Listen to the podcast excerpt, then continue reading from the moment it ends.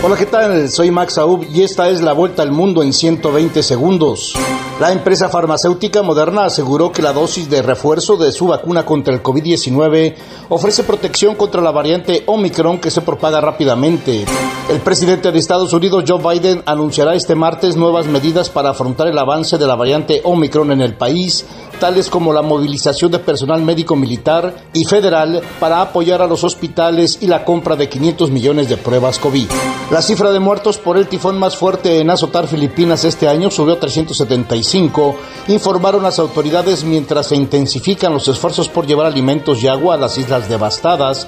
Al menos 500 personas resultaron heridas y 56 están desaparecidas.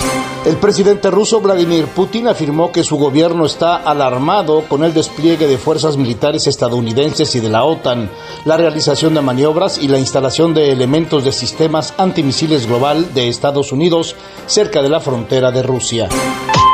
¿Te aterra hablar frente a un público, ya sea en vivo, en tus redes sociales o simplemente grabar un video? Max Aub te prepara para mandar el miedo a volar y tomar control de tus nervios. En tan solo nueve sesiones, Max Aub te transforma. Escríbele al 786-409-8724. 786-409-8724.